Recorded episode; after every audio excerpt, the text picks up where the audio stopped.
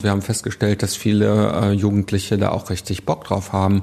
Die lernen, wie man Texte formatiert und schreiben Geschichten.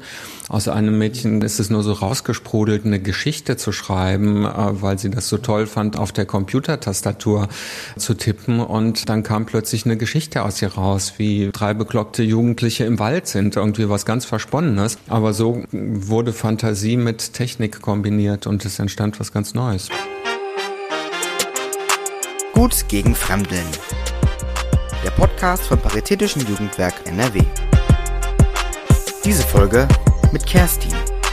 Wie gut eignet sich eigentlich Medienarbeit, um junge Geflüchtete zu integrieren? Das möchte ich mir heute in Köln-Chorweiler ansehen.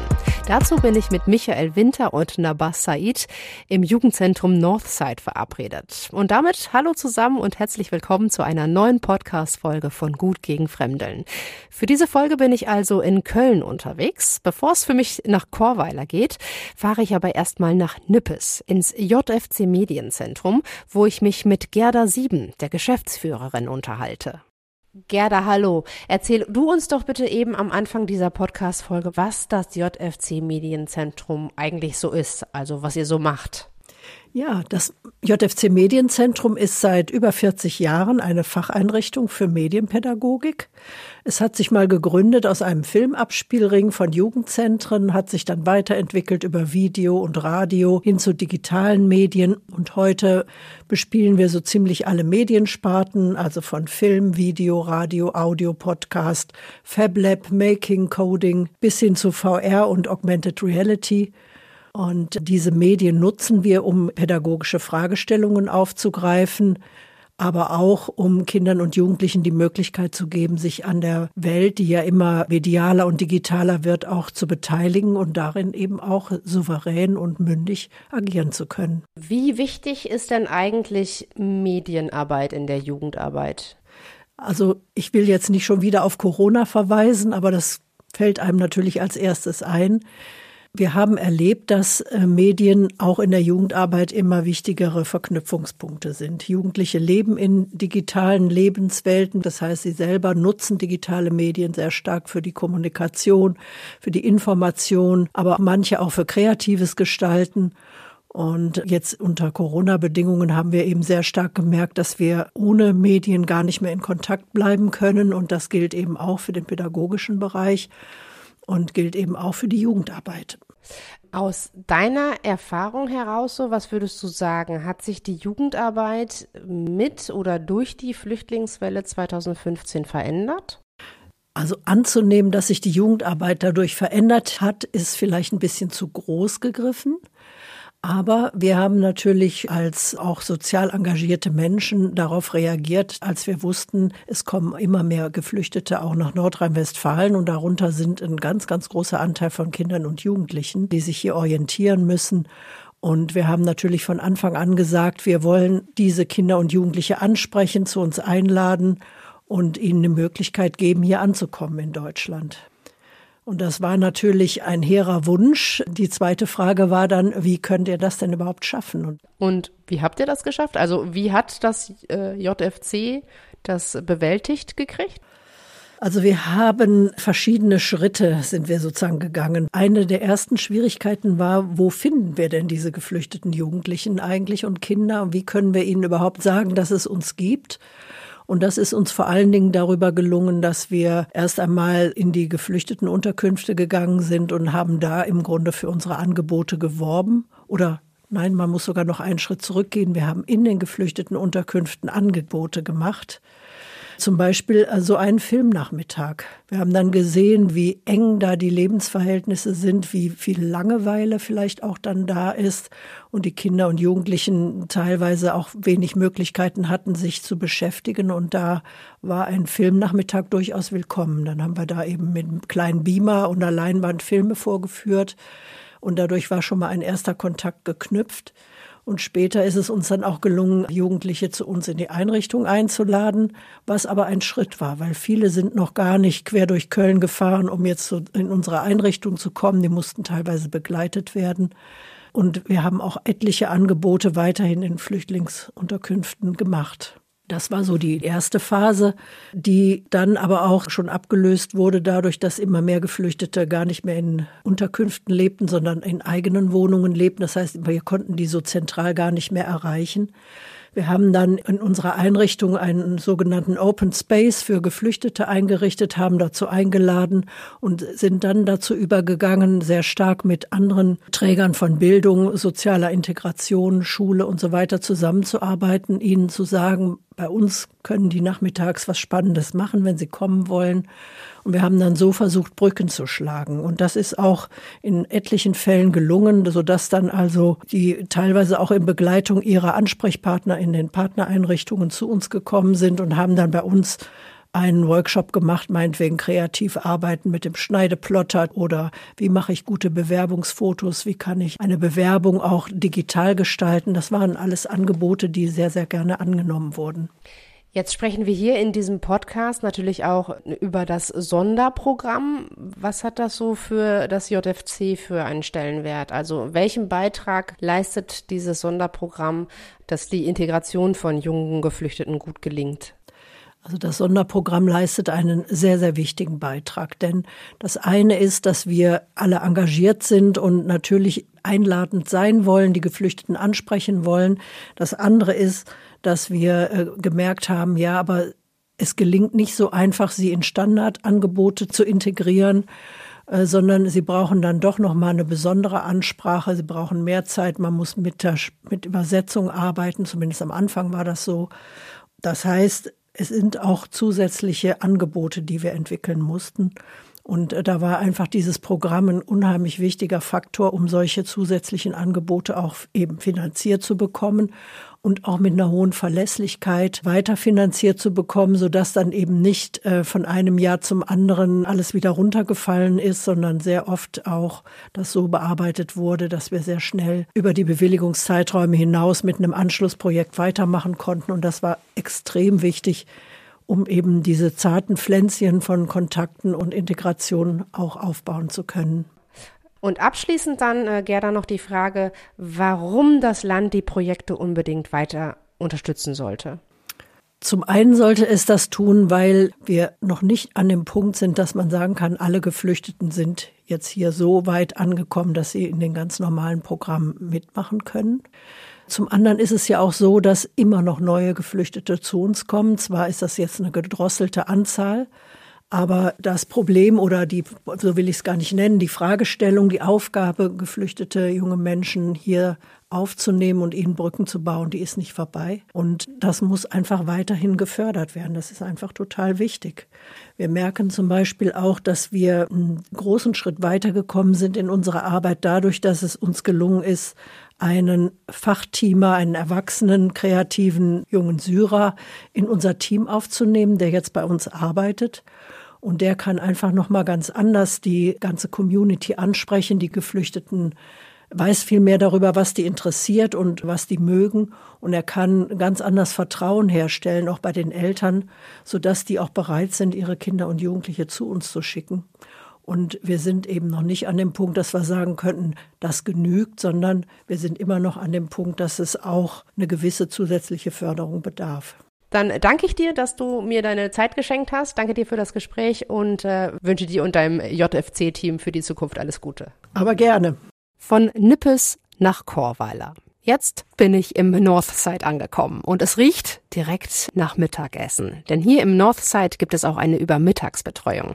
Zwei Jungs sind schon fertig mit Mittagessen, sitzen jetzt an ihren Hausaufgaben und zwar im Medienraum, da wo jetzt gleich Michaels Medienprojekt beginnt. Michael ist vom JFC hier im Northside eingesetzt. Nabas ist hauptamtlicher Mitarbeiter und er erzählt mir, für was das Northside eigentlich so steht. Das ist offener Angebot. Das darf jede Kinder auch sich beteiligen. Klar, das richtete sich großartiges diesem Projekt an den Geflüchteten. Und da haben wir auch einige sagen Flüchtlinge Unterkunft da gibt. Hier in der Bezirk kommen automatisch diese Kinder und Jugendlichen von diesem auch heim, obwohl dieser Unterkunft ist nicht mehr so groß. Die sind zwar verstreut, diese Familien, aber trotzdem kommen die Jugendlichen hierher. Es kommen aber auch Kinder ohne Fluchtgeschichte, sagt Nabas. Ohnehin finden die Menschen hier im Northside diese Unterscheidung zwischen geflüchtet und nicht geflüchtet, deutsch oder mit Migrationshintergrund völlig überflüssig. Wie gesagt, wir machen offene Tür und deshalb wir zeichnen die auch nicht mehr als Geflüchtete.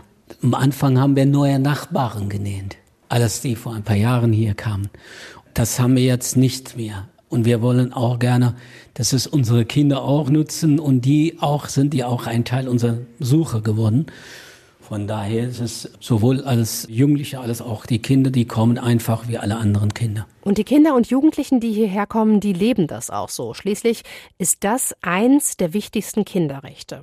Jedes Kind ist gleich viel wert und alle Kinder haben die gleichen Rechte, egal ob Junge oder Mädchen, egal aus welchem Land man kommt, welche Hautfarbe man hat, welchem Glauben man angehört, welche Sprache man spricht und egal ob die Eltern Millionen verdienen oder nur ganz wenig. Alle Kinder sind gleich. Mit Kinderrechten haben sich die Kids übrigens vor kurzem erst in einem Medienprojekt mit Michael beschäftigt. Es gab die Weltkinderwoche und die U18-Wahl und da haben wir die Kinderrechte in kurzen, knappen Statements zusammengefasst und jede Teilnehmerin, jeder Teilnehmer konnte sich ein Recht aussuchen und dann überlegen, wie sie er das visualisieren will. Und dazu haben wir die Greenscreen-Technik im großen Saal verwendet. Da treten die Kinder vor einen grünen Hintergrund und können dann einen beliebigen Hintergrund einblenden. Und das funktioniert mit einer App ganz wunderbar automatisch, also ohne den Umweg über Photoshop in einer App. Ein Teilnehmer ist hinter der Kamera, eine Teilnehmerin ist vor der Kamera und direkt wird das Ergebnis sichtbar. Und so kann man sich selber inszenieren und hat direkt ein schönes Bild dann davon. Ein Ergebnis, was man dann auch direkt mitnehmen kann mit dem Fotodrucker. Vor uns auf dem Tisch liegt das Plakat mit den Fotos. Ich sehe zum Beispiel ein Kind in einem Fußballtor, das einen Ball fängt. Das Recht auf Spiel und Freizeit lustig. Einen Jungen, der Werbung macht für Ananas, Weintrauben, Müsli, Kiwis und andere gesunde Lebensmittel. Das Recht auf Gesundheit. Ich sehe aber auch einen Jungen, der im Meer versinkt. Nur seine Arme und sein Kopf gucken noch aus dem Wasser heraus. Das Recht auf Schutz auf der Flucht. Da kann ich mich noch gut daran erinnern. Wir haben das gemeinsam inszeniert und er meinte, nein, ich will noch tiefer im Wasser versinken, noch tiefer. man hatte so ein bisschen Hemmungen, das umzusetzen, wie er hinter der Kamera. Und er wollte das genau so haben, dass nur noch Kopf und Arme rauskommen. Ja. Das ist das Kind, das ist wirklich einer Familie aus dem Irak. Ursprünglich ist kurdische Jesidien, die sind verfolgt. Und ich glaube, das ist auch so eine Teil Aufarbeitung dieser Geschichten. Ne? Das ist schon wenn ich jetzt gucke und ihn im Kopf habe und dann die Schicksal der Familie, die ich ein bisschen kenne, ja. Und Nabas erkennt den Jungen noch auf einem anderen Foto. Guck mal, was der ausgesucht hat. Schutz im Krieg. Und das ist ein Zeichen für seine Sorge. Ne? Die Kinder drücken ihre Ängste, ihre Erfahrungen also nicht direkt in Gesprächen aus, sondern sie verarbeiten das in den Projekten, anders als Erwachsene das vielleicht tun, die immer mal wieder mit Nabas ins Gespräch kommen und ihre Sorgen mitteilen. Also es ist für Kinder ist es wirklich sehr, sehr normal. Für die Erwachsenen oder Eltern. Wie sollen wir alles schaffen? Aber Kinder ist es sehr reflektierter und dann sagen, ja, klar, und durch die, ihren äh, Freundschaften so, die entsteht so schnell die Sprache, Kompetenz und äh, Austausch und so.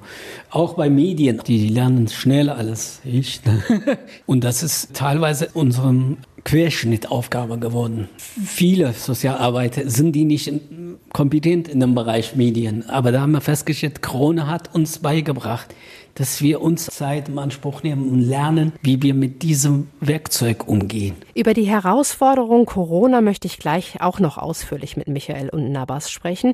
Jetzt aber geht es erstmal um die große Herausforderung, der sich unser Land vor Corona stellen musste. Die Flüchtlingswelle 2015.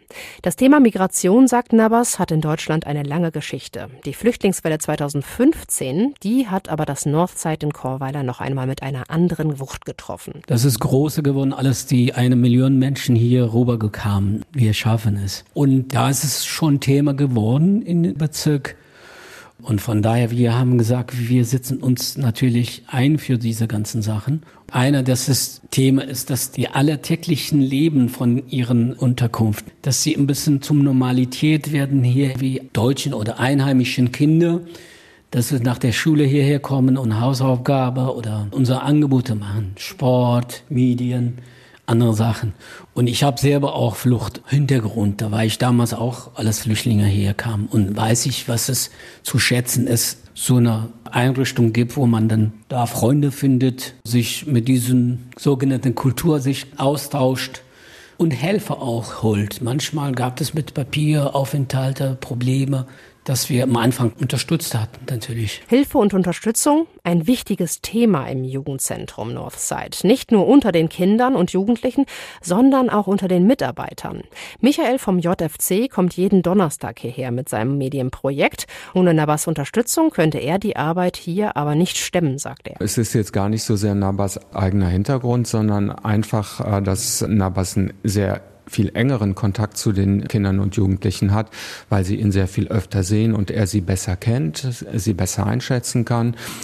Und Nabas hat ja auch den Hintergrund seiner Sozialarbeit, die er kann. Ich bin ja kein Sozialarbeiter, ich bin Medienpädagoge, komme hier hin. Ich bin darauf angewiesen, dass ich Hilfe von Menschen aus dem Bereich der Sozialarbeit bekomme. Auf der anderen Seite bringt Michael als Medienpädagoge natürlich auch etwas sehr Wertvolles mit ins Northside. Seine Medienkompetenz und die Absicht, diese Kompetenz auch an die Kinder und Jugendlichen weitergeben zu wollen.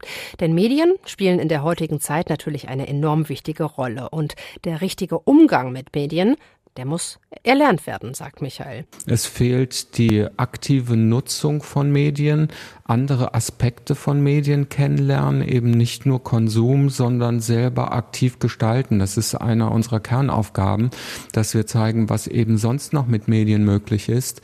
Sei es, dass wir einfach nur mit dem Computer arbeiten und eine Google-Suche machen und ein Bild abspeichern und daraus irgendetwas Kreatives machen. Also, die sind nicht eingesperrt in irgendwelchen Apps, wo sie sich nur präsentieren müssen, zum Beispiel auf Instagram, sondern sie können hier etwas lernen, was sie von woanders her nicht kennen und verschiedene Techniken dabei kennenlernen. Wir basteln hier auch relativ viel. Wir machen handwerkliche Dinge in Kombination mit Medien, dass wir Motive aus dem Internet aussuchen, sie verfremden und auf Textilien aufbringen. Nebenbei lernen sie den Umgang mit dem Computer und mit der Maus kennen. Das ist ganz wichtig. Viele können das gar nicht. Das ist eine rein ähm, mechanische Sache, die man einfach auch mal lernen muss, einfach nicht nur zu wischen, sondern mit dem Computer zu arbeiten. Und die Kinder und Jugendlichen sind immer begeistert dabei und wollen lernen. Hier lernt man einfach, wie man genau mit Medien umgeht. Das ist auch besser, weil manche gehen halt, wenn man einfach so von zu Hause aus Medien macht, wissen die halt nicht, wie man sich benimmt und dann gibt es auch dieses Stress im Internet und hier lernt man es einfach besser. Also ich habe festgestellt, dass äh, Begeisterung und Motivation sehr gut über Technik funktionieren kann. Wir haben zum Beispiel den Bau der Kräuterspirale dokumentiert. Das war ein Projekt von einem Garten- und Landschaftsbauer und da haben wir unsere Jugendlichen aus unserem Medienprojekt dran gesetzt, dokumentiert das doch mal. Die haben dann Fotos gemacht mit einer Spiegelreflexkamera. Wir haben die Fotos heruntergeladen auf dem Computer, ein technischer Vorgang, den man vielleicht auch mal lernen sollte.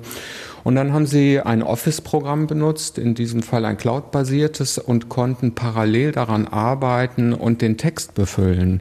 Das heißt, sie konnten die Bilder dort in das Dokument reinladen und von zwei Computern aus parallel dieses Projekt dokumentieren.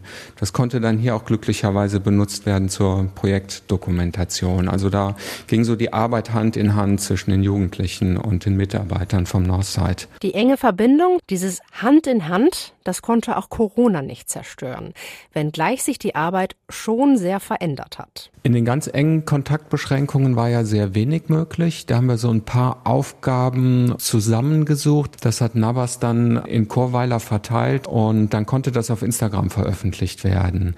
Das waren so kleine Lichtblicke. Ansonsten habt ihr ja sehr viel Lebenshilfe gemacht. Ihr habt Essenspakete gemacht und sowas bereitgestellt. Was ich noch festgestellt habe, wenn wir mit eingeschränkter Teilnehmerzahl nach den strengen Beschränkungen weiterarbeiten konnten, war das für die Kinder und Jugendlichen, die dann da waren, sehr viel besser weil die natürlich viel mehr Aufmerksamkeit bekommen haben. Wir haben aber auch festgestellt, dass Jugendliche vor der Türe standen und nicht reinkamen, weil die maximale Teilnehmerzahl erreicht war.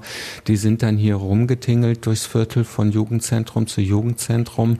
Das war schon hart mitzukriegen. Die Türen waren während der Lockdowns zwar für manche geschlossen, die Fenster des Northside dafür aber weit geöffnet. Diese ganzen Hausaufgabegeschichten, sowas äh, wurde durch äh, WhatsApp oder Telefon haben wir gemacht, ne? weil wir auch hier saßen und da kamen an den Fenstern teilweise auch Sachen zum Drucken, ja, weil die keine Drucke hätten zu Hause. Und dann am Fenster genommen, ausgedruckt, und die mussten die lösen und wenn wir gelöst haben, da haben wir geguckt rüber, ist alles richtig oder telefonisch. Ohne Medien geht es halt nicht mehr. Das ist auch allen in Chorweiler während dieser Zeit bewusst geworden.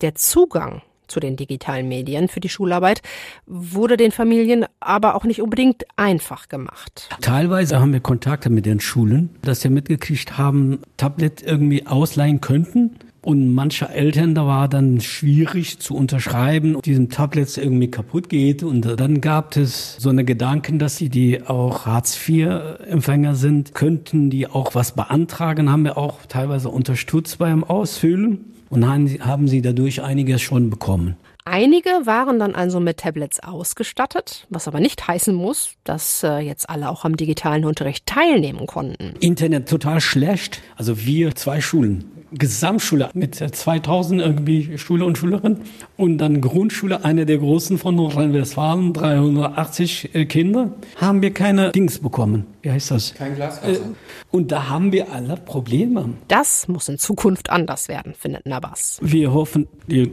neue Regierung, dass das mehr Geld an der digitalen Bereich reinsteckt weil es ist, wie ich gesagt habe, das ist Querschnittaufgabe Jugendarbeit geworden. Umso schöner zu hören, dass während dieser schwierigen Zeit auch ein tolles Projekt entstanden ist. Ein Projekt zum Thema Rassismus. Es gab so einen Wettbewerb vor Antidiskriminierungsdings, da haben sie innerhalb kurzer Zeit, zwei, drei Wochen, zusammengestellt zu diesem Thema Rassismus und so.